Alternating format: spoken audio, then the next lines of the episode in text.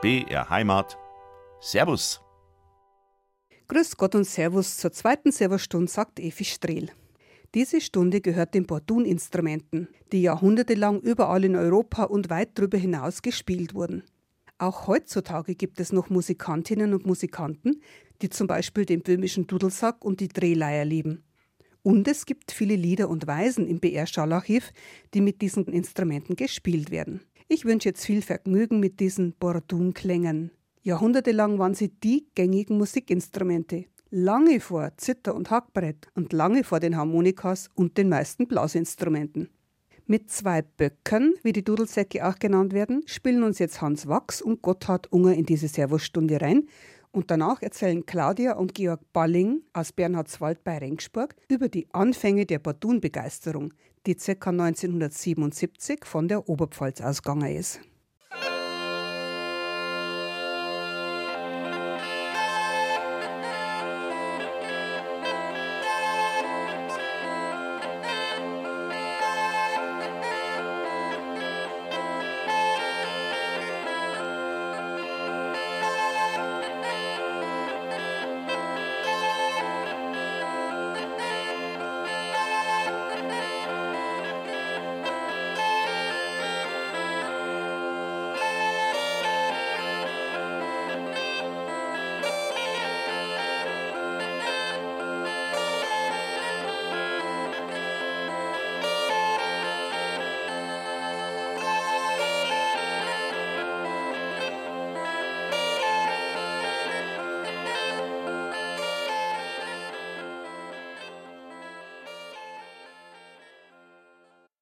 Claudia und Georg Balling, ihr wart damals mit dabei, als der ehemalige Bezirksheimerpfleger Dr. Adolf Eichenseher die Bardun-Szene wieder belebt hat, also den Dudelsack und die Drehleier wieder zum Leben erweckt hat in der Oberpfalz und darüber hinaus.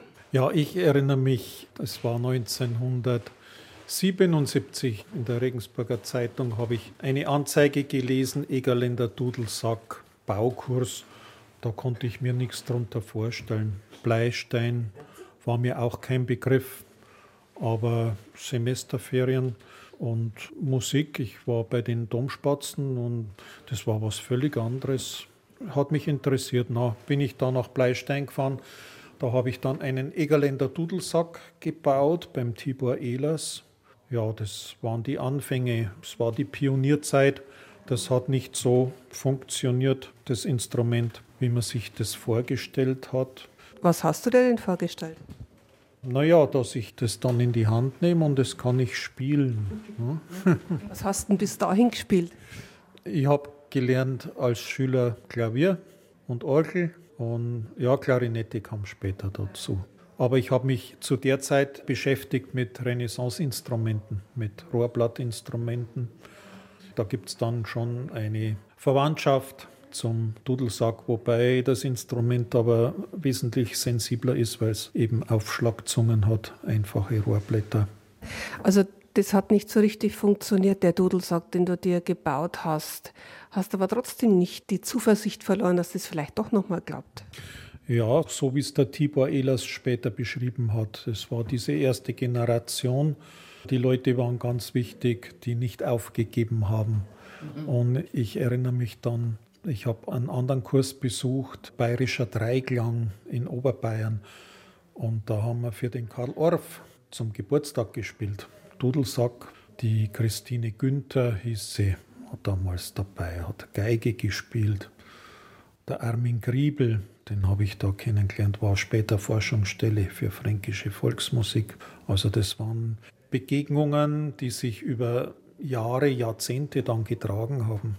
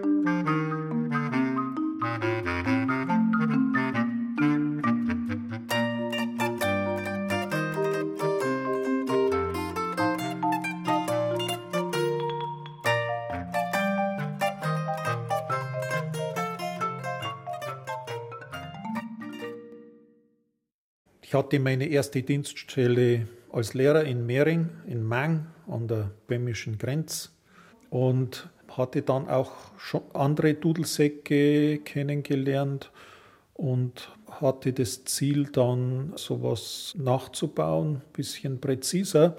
Hatte da in Grisbach, in Grösper, einen alten Mann, der hatte einen Schlaganfall, der konnte nicht mehr sprechen, aber handwerklich, es war perfekt und er hat mir genau die Teile gebaut, wie ich es ihm gesagt habe.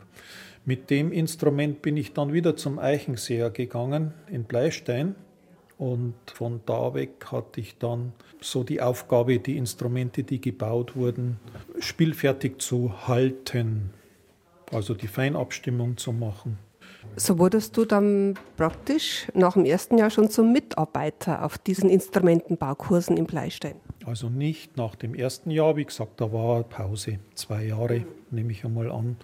Und da hatte ich auch die Claudia kennengelernt schon und die hat mich da begleitet.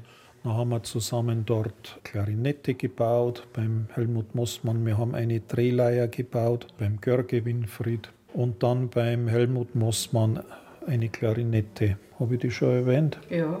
Was du das? Eine Harfe haben wir noch gebaut. Ja, du.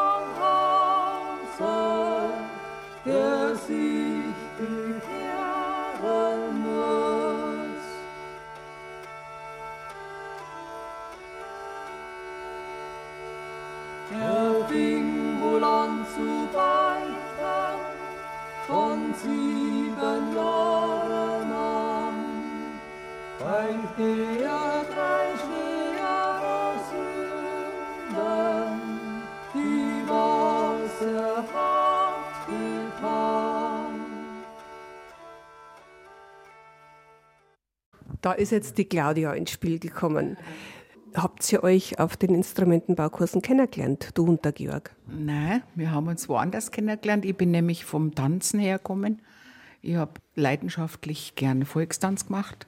Im Haus der Jugend damals in Ringsburg war Studentin, da habe ich dann tanzen gelernt beim Hartung Josef und der Männer Karl vorher noch und dann der Grötsch Herbert eine Weile gemacht. Wir haben es durchgewechselt. Immer Mittwoch haben wir gewusst, da radelt man jetzt hin zum Volkstanz.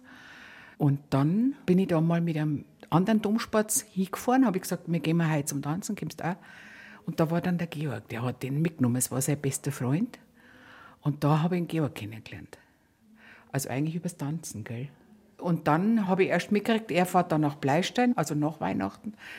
Ja, und dann habe ich gesagt, da fahre ich jetzt auch mal mit. Und dann haben wir eben, ich glaube, unser erstes Ding war die Klarinette dort. Beim Mossmann, die Klarinette baut, weil er von der Klarinette hergekommen ist. Und handwerklich war mich immer schon interessiert auch und hat Spaß gemacht. Und dann beim Görge Winfried die Drehleier und die Harfe haben wir dann beim Mossmann gebaut. Also wir hören schon, es gab ganz viele verschiedene Referenten auf diesen Instrumentenbaukurs des Bezirks Oberpfalz in Pleistein, später in Waldmünchen. Und ihr gehörtet dann zum festen Anfangsbestand, weil der Adolf Eichenseher hat sich dann schon auf seine Mitarbeiter verlassen, die so im Laufe der Jahre herangewachsen sind. Ihr wart dann selber irgendwann auch mal Referenten, oder Georg? Ja, ich war dann für Dudelsack-Spielkurse und die Claudia für Drehleier-Spielkurse. Es war dann mit der Ära Eichenseher zu Ende.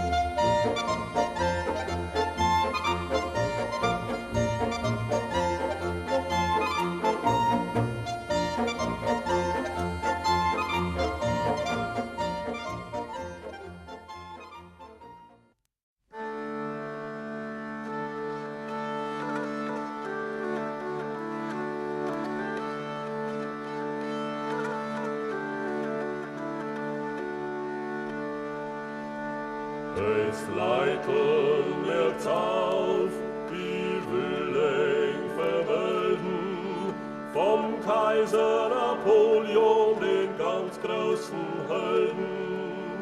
Wer ist gekommen ins Russland hinein, da wollte europäischer Kaiser wohl sein.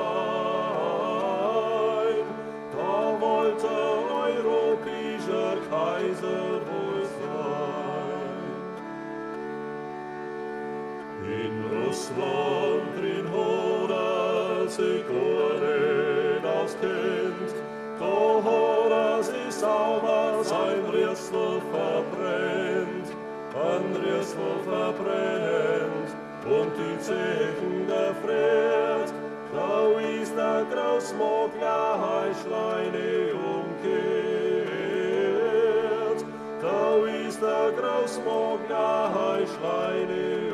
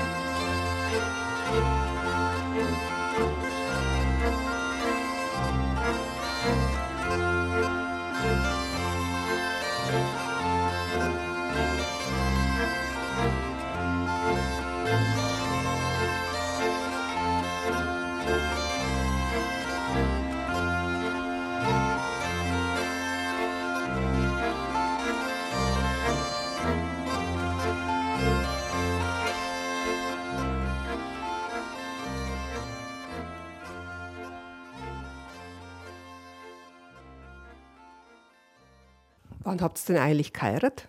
83. Ich kann mich an schöne Aufnahmen erinnern auf dieser Platte, die der Eichenseher damals rausgegeben hat. Jetzt klingelt's wieder. Da waren ja wirklich die ganz guten Spieler von damals, Georg Balling, Claudia Balling, die Ronhofer Bock- und Leiermusik hat es da noch gegeben, die Bergschuster Spielleute mit den Kerns, die Heidelberger Spielmusik mit den Baumanns. Also Bleistein war ganz wichtig als Begegnungsstätte. Ja. Fähigkeiten haben sich getroffen und man hat sich gegenseitig befruchtet, sagen wir es so.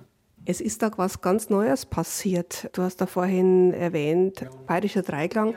Äh, Ihr wart dann praktisch dort die ersten Dudelsäcke, die aufgespielt haben und das im bis dahin Stubenmusik verwöhnten Oberbayern oder überhaupt Bayern und dann kommen da so Instrumente wie Dudelsack und Triller und das klingt alles nicht so fein und das kann man nicht so genau stimmen. Ja, was machen denn die? Also ich glaube, das war nicht so angenehm für die. Nicht nur das, auch das äußere Erscheinungsbild. Wir kamen nicht in Tracht. Aus der Nordoberpfalz kämen da welche. Arafat-Deicheln haben sie. Da muss ich ergänzen, das war mein wärmstes Wintertuch. Rot-Weiß, du kennst die Dinger noch.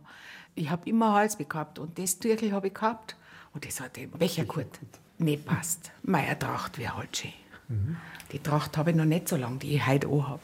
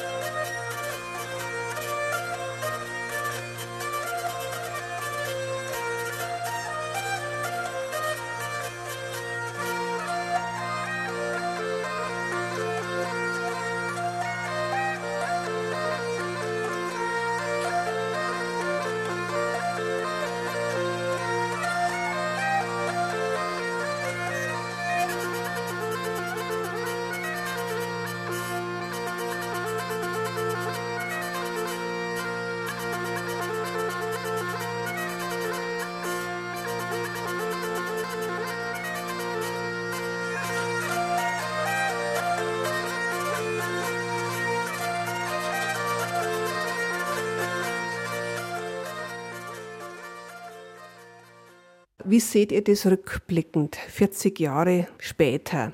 Ihr wart ja damals schon so ein bisschen Revoluzer in der bekannten bayerischen Volksmusikszene, Stubenmusik geprägt und schöne, feine Volksmusik und Dreigesänge. Und dann kommt ihr mit Borduninstrumenten daher.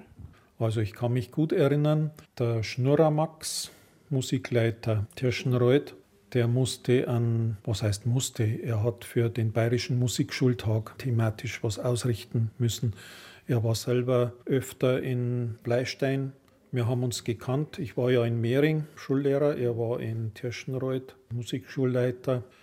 Er hat dann das Thema Dudelsack und diese Baukurse hat dort eine Ausstellung veranstaltet im Museum in Waldsassen. Und da wurde man hellhörig in Oberbayern. Der Eichenseer war ja sehr offen, die Kurse in der Oberpfalz. Da hatten auch immer Zugang Kursteilnehmer aus anderen Regierungsbezirken. Es war gar keine Frage. Und da hat man Blut geleckt.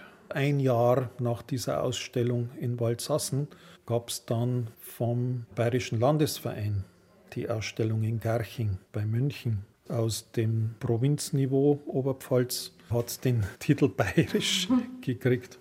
Dudelsack in Bayern war dann das Thema. Ja, die Welle schwappte noch weiter. Ne? Das ging von Garching dann nach Wien und von Wien dann nach Balingen, Stingel. Und dann war die Eppe so, das war so die Kulmination.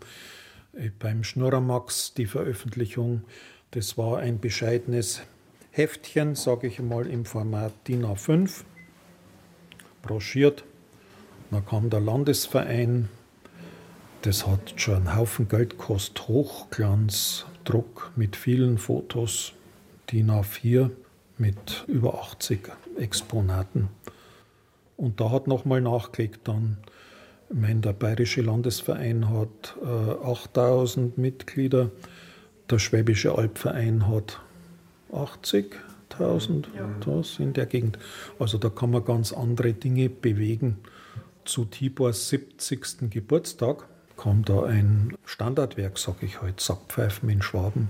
Also der Hauptautor war der Schmidt Ernst, Köln, vom Beruf Grabungstechniker am Römisch-Germanischen Museum und von seinen Interessen, der hat sich ewig schon beschäftigt gehabt mit Dudelsack, war da in der Frankfurter Szene, im Odenwald. Der hat jedenfalls akribisch Literatur gesammelt und dann auch verarbeitet.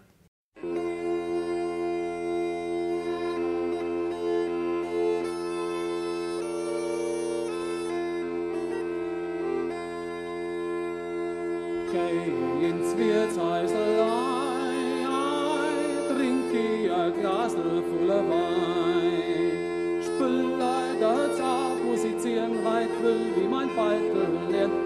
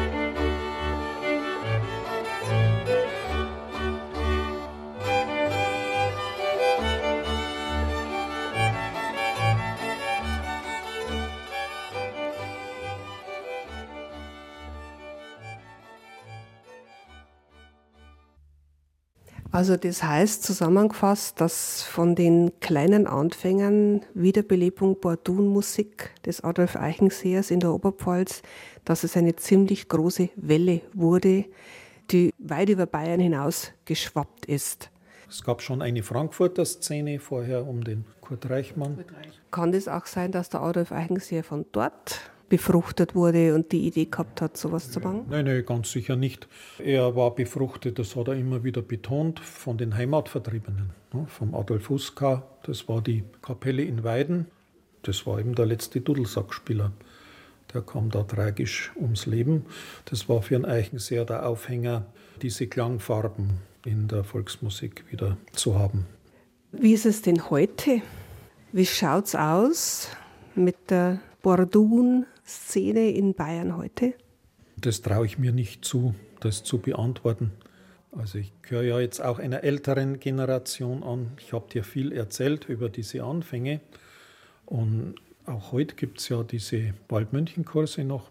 Das gab einmal eine totale Blütezeit bis in den 1990er Jahren noch. Und dann ist es meines Wissens ein bisschen abgeflacht, wieder ein bisschen veräppt. Seht ihr das auch so? Ich sehe, das hat eine andere Funktion gekriegt. Der Eichenseher hatte ja mit dem Tibor einen klar historisierenden Ansatz. Er wollte diese alten Fossilien, sage ich einmal, wieder beleben. So wie das heute läuft, sehe ich eher als multikulturellen Ansatz. Ne, Es gab erstmal eine Bewegung dazwischen. Ich spreche jetzt für einen Dudelsack. Der Tibor hatte aus seiner Literatur klare Vorstellung, wie das aussehen muss oder ausgesehen hat vor 100 Jahren. Danach gab es eine Phase, ich sag mal, da wurde das Individuelle gepflegt. Ne? Da durfte man sich Dudelsäcke bauen, da gab es ein Einhorn und ein, wo wir den Bitterkopf haben. Ne? Also alle möglichen Fantasieköpfe, mit denen man persönlich halt was verbindet. Das war eine Phase. Und heute, wenn ich schaue, was heute alles angeboten wird, da ist dabei diese Hocker, wo man trommelt, Cajon, Autohab und also es ist ein vielfältiges Angebot. Den Dudelsack gibt es auch noch. Ne? Aber dieser historisierende Ansatz, dieses regional-spezifische zu pflegen, der ist irgendwie nicht mehr da. Aber man muss ja auch sehen, die Entwicklung unserer Bevölkerung, ne? Zuwanderung und es gibt sicher viele verschiedene Ansätze. Und ich denke, entscheidend ist, dass man sich begegnet mit gemeinsamen Interessen und Freude an dem Tun hat. Ja.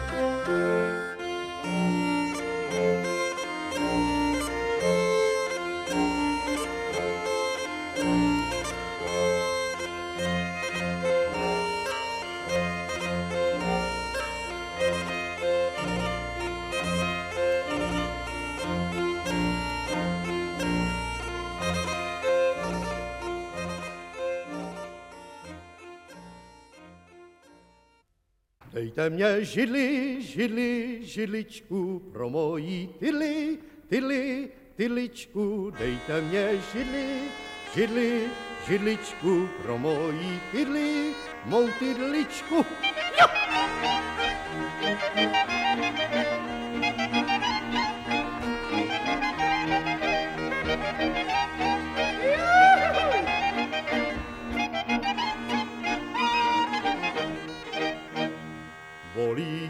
Noži, noži, nožičky, mý drahý tyli, tyli, tyličky, bolí noži, noži, nožičky, mý drahý tyli, mý tyličky.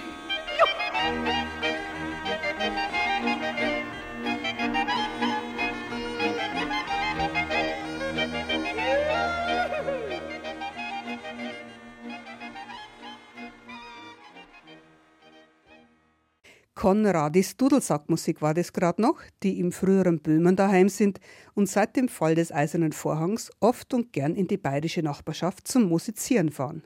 In dieser Stunde ging es um ein Stück Musikgeschichte in Bayern, um die Wiederbelebung der Bordun-Instrumente, die sich, ausgehend von der Oberpfalz, über ganz Bayern, Österreich und weit darüber hinaus verbreiteten.